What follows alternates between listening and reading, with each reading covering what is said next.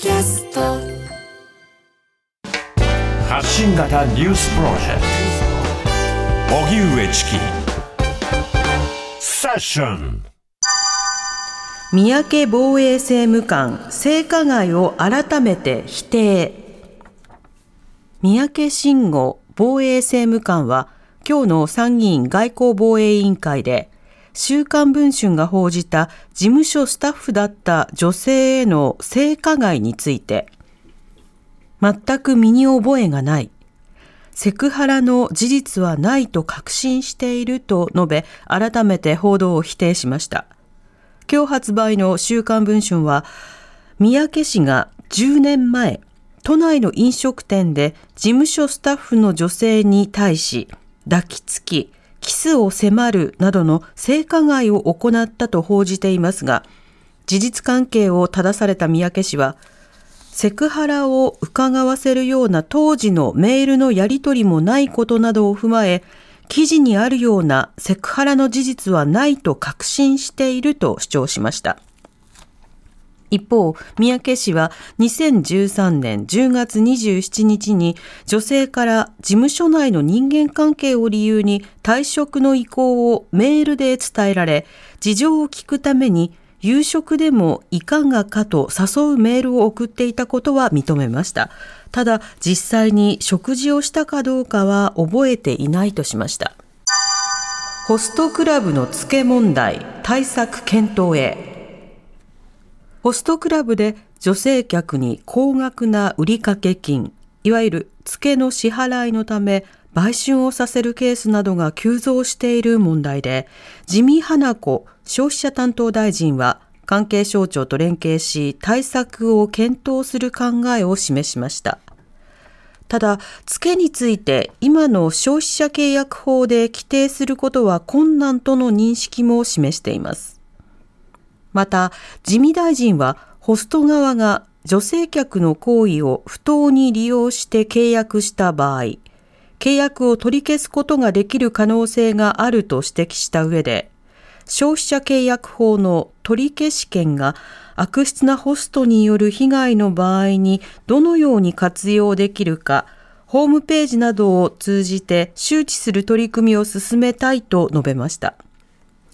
一方、東京歌舞伎町などで悪質なホストクラブが問題となる中、警察庁の露木長官は取り締まりを強化したいと強調。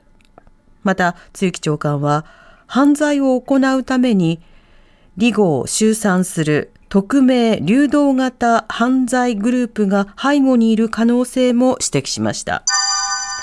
杉田水脈議員の発言に与党内からも疑義。自民党の杉田水脈衆議院議員が政府のアイヌ文化関連事業の関係者を公金中中と揶揄したほか、在日コリアンへの差別デマとして知られる在日特権を存在するなどと SNS に投稿し、再び批判を浴びています。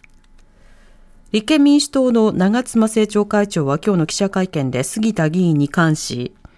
自民党総裁の岸田総理が注意とか説明を促すとか処分とか何もしないのは信じられない。お咎めなしでいいのか。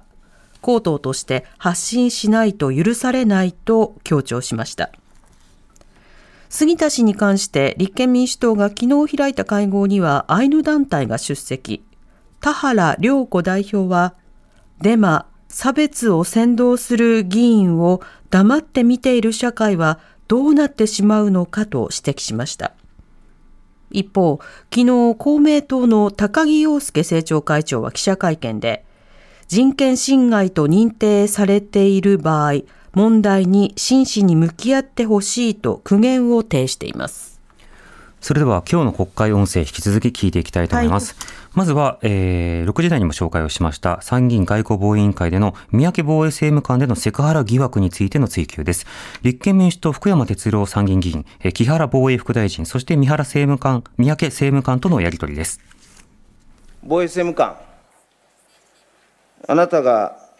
まあ、セクハラまがいのことをしたという報道が出ています。まあ、全く遺憾です。3副大臣がまあ辞任をするというような状況が続いている中で、この安全保障環境とかの状況の中で、なんでこんな審議をしなきゃいけないのかということ自身がいかんです。このような報道が出ていることについて、まずは防衛大臣、どうお考えですか？木原防衛大臣。えー、まずは、えー、その記事については、えー、大変問題になっているということでございます。それで三宅政務官におかれては、まあ、昨夜、そのぶら下がり会見の中で、えーまあ、指摘されている件については、ま、全く身に覚えがないというような、えー、答弁をされております、まあ、防衛省としては、まあ、現在、省一丸となってそのハラスメント対策というのは取り組んでいるところではありまして、えーまあ、三宅政務官におかれましては、まあ、引き続き説明責任を果たしつつ、まあ、こういう機会も今日はあるわけでございます。まあ、政務官として職責をしっかりと果たしていただきたいというふうに考えております。えっと、宮城そ、えー、政務官にお伺いします。週刊誌に出ている英子さんという方、えー、政務官の事務所でバイトをしていたということですが、この英子さんという方の認識はあるんですね。イエスかノーで答えてください。三宅防衛大臣政務官。私が事務所の女性スタッフに対し、10年前にセクハラを行ったとのご指摘の報道については、全く身に覚えがございません。その旨は週刊文春に対してもお答えをいたしております。その女性スタッフは、2013年10月27日に、電子メールで私宛に退職することを伝えてまいりました。本件記事では、その女性スタッフが私に相談のメールを送ったとありますけれども、そのメールは私に相談したいとの内容ではなく、すでに退職したいと申し出る旨のメールでございます。退職の理由は、事務所スタッフとの不和と書かれていました。この記事では、あたかも私からセクハラ被害を受けたので、退職したかのような内容になっておりますけれども、そのような事実はありません。念のため、記事が指摘する時期、この女性スタッフが退職の意向を示し、その後退職に、退職に至るまでの間でございますけれども、記事が指摘する時期の前後における、その女性スタッフと私、そしてまた事務所との間のメールを確認をいたしました。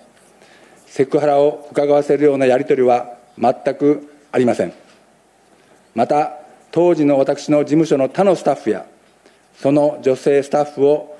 私の事務所に紹介してくれた方にも確認をいたしました。セクハラ被害に遭ったなどということを耳にした者はおりません。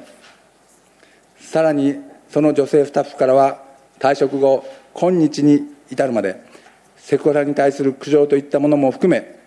何らの接触もございません。私自身、全く身に覚えがないこと、また、今ご説明申し上げましたように、セクハラを伺わせ伺わせるような当時のメールのやり取りもないことなどを踏まえ、私は記事にあるようなセクハラの事実はないと確信いたしております。週刊文春に対しては、私が一切身に覚えがないと述べてきていること、私がその女性スタッフとのメールなどを提示して反論しているにもかかわらず、その女性スタッフの主張に偏った記事を掲載していることに対し、本日、弁護士を通じて抗議文を提出いたしました。また、週刊文春の主張の根拠についても質問をしているところでございます。じゃあ、カラオケをこの女性と言ったことはあるんですか？はい、それにつきましても、それその事実を確認まだできておりません。領収書をですね、当時の領収書を探しましたけれども、そのような領収書は、現時点では見つかっておりません。10年前のことでございますので、そのようなもしメールのやり取りとか、そういうのがあるかなと思い、すべてをメールについては調べましたけれども、全く出てきておりません私はメールの存在なんか一個も聞いてません。言ったかどうかということだけを聞いてるんです。あなたは女性は特定できてる。その方と言ったかどうかについては全く答えてくれてません。あのす覚えてませんと、じゃあ、セクハラ行為があったかどうかはどうですか？この記事にありますような異常な行為をもしなされたなされていたのであれば、私は記憶に残っていると思いますけれども、私はそのような身に覚えはございませんし、冒頭に申し上げましたように、ひょっとしたらということがありますので、当時のメールをすべて調べました、メールにつきましては。当時のその退職したいといういただいたメールの前後も含めまして、えー、メールを調べましたけれども、セクハラ行為があったかのようなですね、メールは一切ございません。はい、えー、立憲民主党福山哲郎議員と三宅政務官、そしてまあ間に木原防衛大臣とのやり取りもありました。まあ、三宅政務官は今回の件についてはまあ完全にないということで否定をしたと。ただし当時のやり取りやメールなどが残っていないこと、あるいは領収書などが残っていないということも、まあ、一つの防止として挙げたわけですが、まあ、そのあたりでその、まあ、十分と捉えられるかどうか、これは聞いている方にもよるかと思うんですが、今のところ文書に対しても抗議をしたということで、今日はこれ以上の進捗というのはありませんでした。